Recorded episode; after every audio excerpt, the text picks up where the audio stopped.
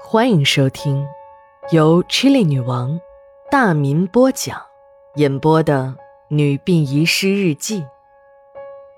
本故事纯属虚构，若有雷同，就是个巧合。第一百零一章下。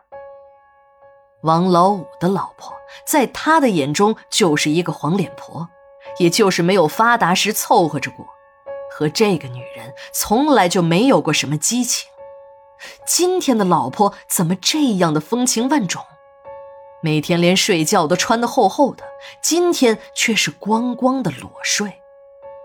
王老五和老婆抱在了一起，连新婚之夜都没有体会到的销魂滋味，王老五一天就尝到了两次。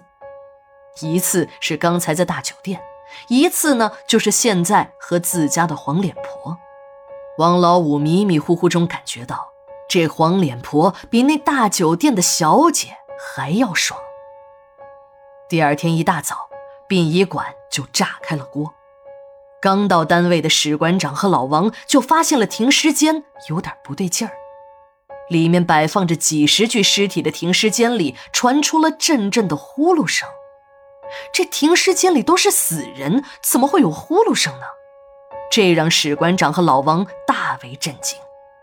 还好，史馆长是当过兵的，也曾经是个天不怕地不怕的主。他顺手抄起了地上的一根木棍，老王拿起了一把铁锹，大着胆子就冲进了停尸间。两个人左右环顾一下。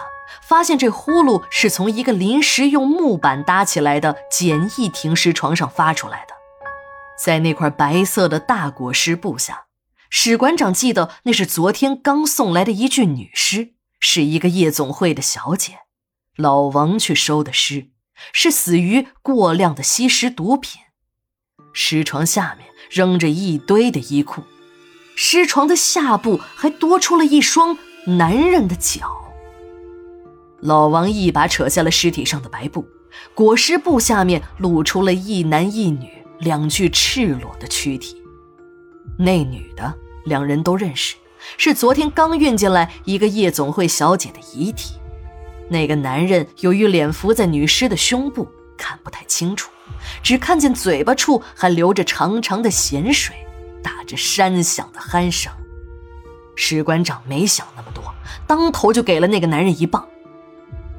殡仪馆里的人越来越多，就连隔壁陵园的人都来看热闹了。大家都围拢到了停尸间，一看，这个男人大家也都认识，就是那个阴阳先生王老五。接到报警的警察也赶到了现场。这时的王老五呢，也醒了过来，早就穿好了衣服，结结巴巴的和警察解释：“我我昨天晚上。”打车回的家，不知怎么就睡停尸间里了。警察不容他解释，在大家指指点点的骂声中，把他推进了警车。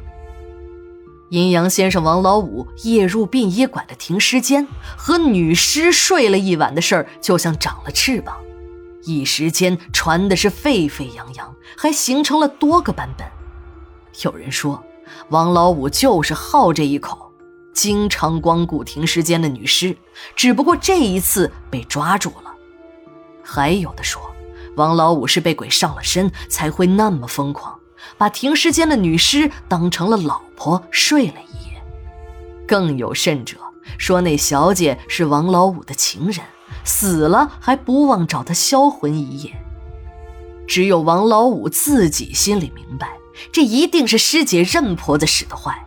可没凭没据的，你说了也没有人会信，只有打碎了牙齿往肚子里咽。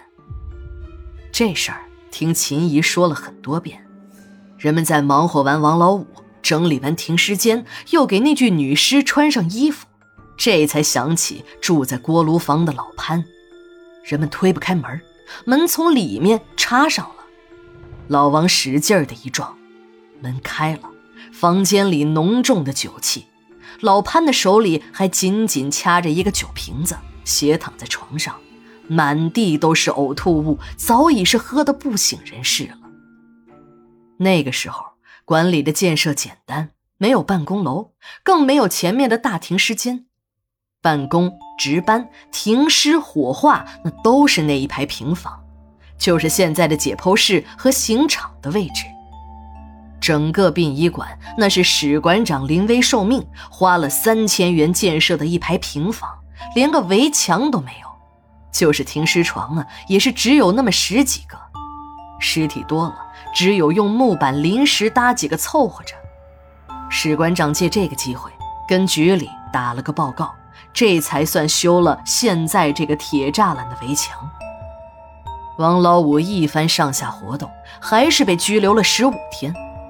出来后的王老五学乖了，他看出来了师姐要对自己下手，就处处设着防。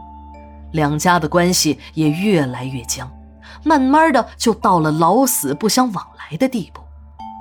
任婆这个恶毒的计划对付别人也许会有用，但有了准备的王老五就不怕了。他和任婆子是一师之徒，虽然道行比不上师姐深，可防备一下师姐的暗算还是绰绰有余的。秦姨一提到任婆和王老五，就满脸的不屑。哎呀，这两个人呢，就得像你王婶那样的人收拾他们。这两个家伙，一个比一个坏，一个比一个阴损，都是没有三分力、不起五更早的东西。就在我们几个姐妹还在谈论王老五时，收尸的电话打了进来。史馆长接完电话，告诉我们到医院去收尸。我们一惊，医院不是已经关门了吗？史馆长顿了一下，说：“对，就是鬼楼。昨天晚上出的事儿，有人死在了电梯里。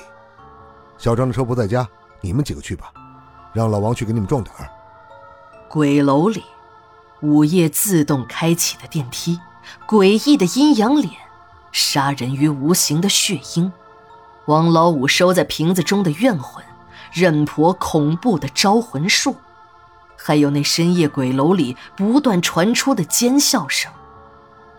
殡仪车正在急速的向鬼楼开去，真相越来越近了。一月二十三日。日记连载，明天继续。